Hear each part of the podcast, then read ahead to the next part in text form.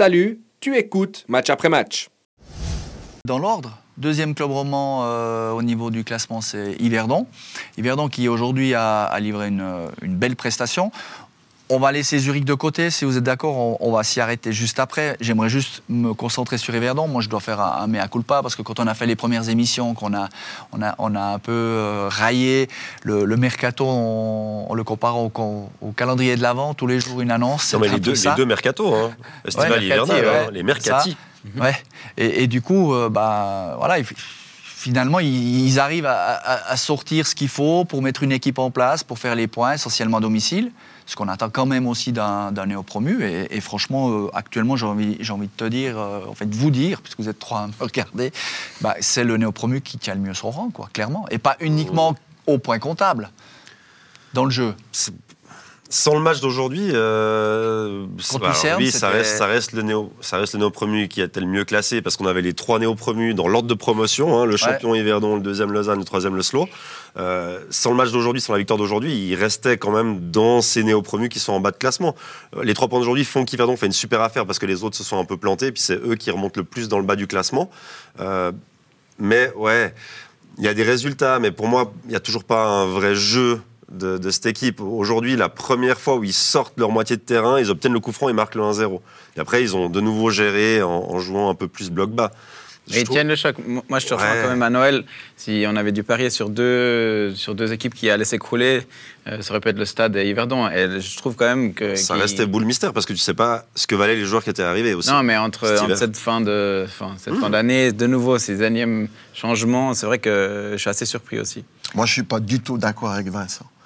Pour moi, aujourd'hui, euh, Yverdon est une équipe euh, respectée. Elle a fait 21 points chez elle. Alors, c'est vrai que c'est beaucoup de points à la maison, mais comme d'autres, euh, par exemple Saint-Gall, dont on relève roman. toujours Ouais. exactement. D'ailleurs, ils ont la même couleur. Mais je rappelle que Yverdon avait fait une démonstration contre Saint-Gall à la maison, par, par exemple, en première mi-temps, où ils avaient été tout simplement extraordinaires. Aujourd'hui, n'oubliez pas que Zurich s'adapte euh, en jouant 4-3-3, étonnamment. Et je pense que euh, Zurich a voulu s'adapter à Yverdon par rapport à ces deux latéraux qui participent énormément au jeu offensif d'Yverdon. Et pour ma part, c'est vrai qu'il y a toujours quelque part dans, dans notre esprit ce, ce licenciement de Shelly Bohm. Et quelque part, ça nous fait parfois un peu du bien de pas dire de bien d'Yverdon. Et moi, j'ai envie de dire du bien parce que je trouve qu'il y a un, un- vrai fond de jeu très intéressant, notamment avec, euh, avec Le Pogam et, et Sautier. Donc, euh, moi, je trouve qu'ils font plutôt une, une bonne saison. Et quelque part, c'est vrai, c'est trois points de plus. Mais on sait que notre championnat est très dense et que deux, trois victoires peuvent amener très vite d'un côté comme de l'autre. Ah, puis finalement, tu as l'impression qu'ils pas connaissent. ils- répondre, mais non, non, non, Ah ouais, bah. Non, mais il est Vincent. pas d'accord. Il est pas d'accord. Euh, non, moi, je suis pas. J'ai pas la même lecture de toi du nouveau système de Zurich. En fait, je pense que le système de Zurich a changé parce qu'ils sont sur une série ultra négative où ils faisaient pas de points, où ils se créaient pas beaucoup d'occasions. Et je me suis. Ma vision, c'est de se dire, on joue Yverdon, c'est l'opportunité d'essayer quelque chose. Ouais, moi, je te rejoins. Et il fait le 4-3-3 parce qu'il se dit, je joue Yverdon. Euh, Je vais me renseigner. hein, c'est pas, me renseigner non, mais c'est pas, c'est pas, pas une équipe qui va me mettre en difficulté dans les contre-attaques. Ou alors, que c'est lui qui doit peut-être que si, mais, Ouais. mais je, je le vois plus.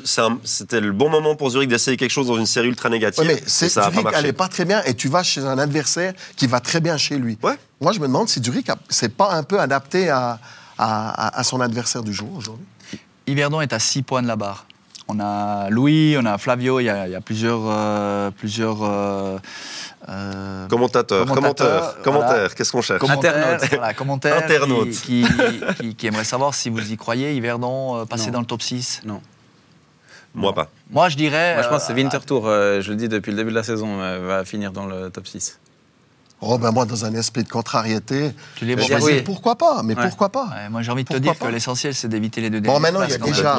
À part ça, il y a déjà quand même un petit trou, hein, quand même. Bah, il y a 6 places sur, euh, il y a six Six points sur Lausanne, six il y a- points. mais il y a quand même 6 points. Et, et surtout, il y a, il y a des postulants.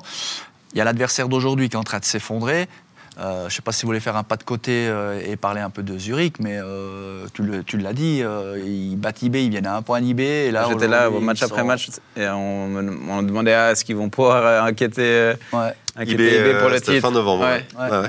Je peux faire un lien entre IB et Mais Zurich c'était l'actu. C'était l'actu. Bah oui. Je peux terminer sur Yverdon? Vas-y. Non, euh, moi je, veux, je souhaite de mal à, à aucun des joueurs qui sont dans ce club, mais en fait, je, je trouve que c'est il n'y a pas de mérite dans le foot, on est d'accord. Mais je trouve que c'est très.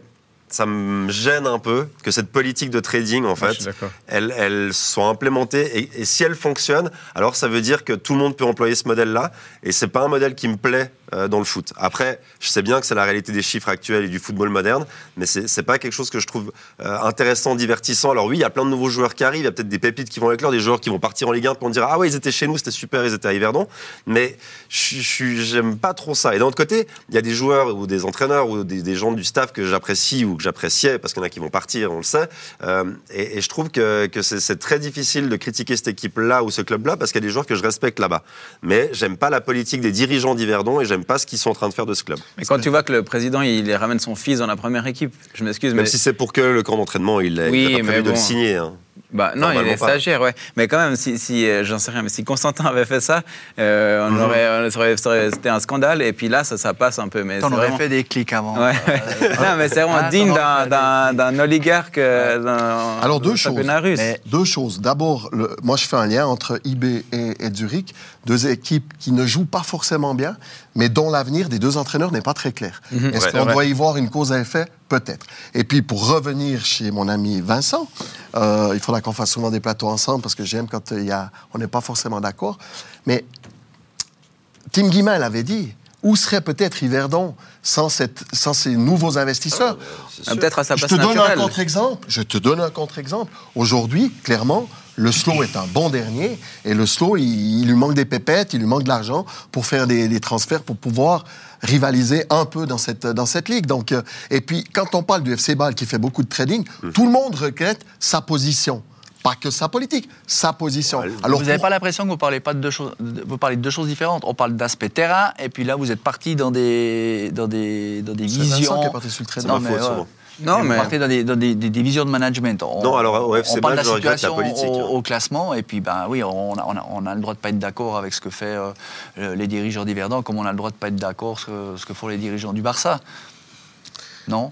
Mais automatiquement, quand euh, tu, tu, tu arrives comme nou- nouvel investisseur qui plus est étranger, on- la plupart du temps, on voit comment ça se passe. Quoi. Ils, ils amènent leur denier, qui payent, ils dirigent.